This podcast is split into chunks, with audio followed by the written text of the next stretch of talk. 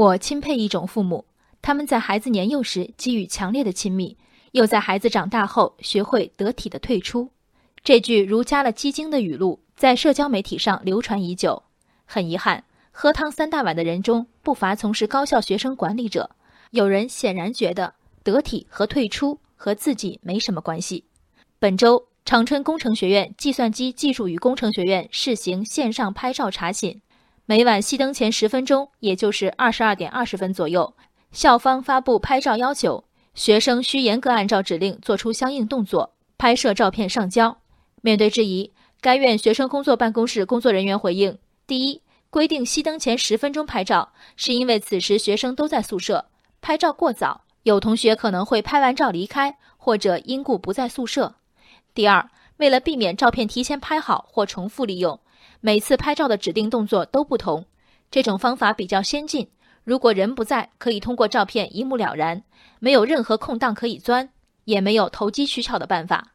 这条回应里有对选择二十二点二十分这个时刻的说明，有对校方指定拍照动作的说明，唯独没有将大学生作为中小学生管理的必要性的说明。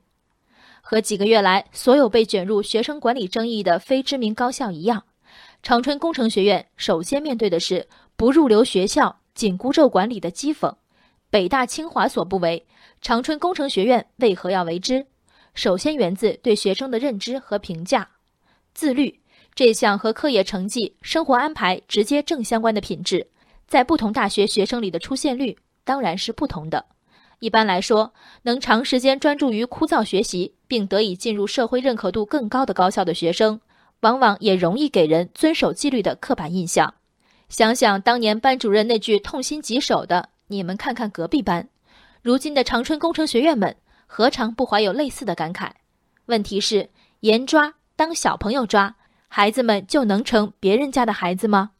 说是孩子，其实最年轻的学生也接近成年，有小九九，有不可说的隐私，有偶尔出格的安排，在规矩之外，却在想象之内。严加管教的责任大多是大学给自己加的戏，熄灯时刻缺席寝室，真是一场十八岁的小大人无法承受的灾难吗？大学之育人，是否需要考勤和检查，有待商榷。自由宽容精神的熏陶，一定是刚需。要知道，学校见学生多幺蛾子，料学生建学校应如是。绞尽脑汁为学生们设计出其不意睡前合影的老师们。当你们回想起自己的大学生活，想起的是什么？一张阶梯教室里远距离传递的小纸条，一次惊心动魄带人达到被抓住的点名，回头看也很美。人生海海，见微知著。我是静文，往期静观音频，请下载中国广播 app 或搜索微信公众号“为我含情”。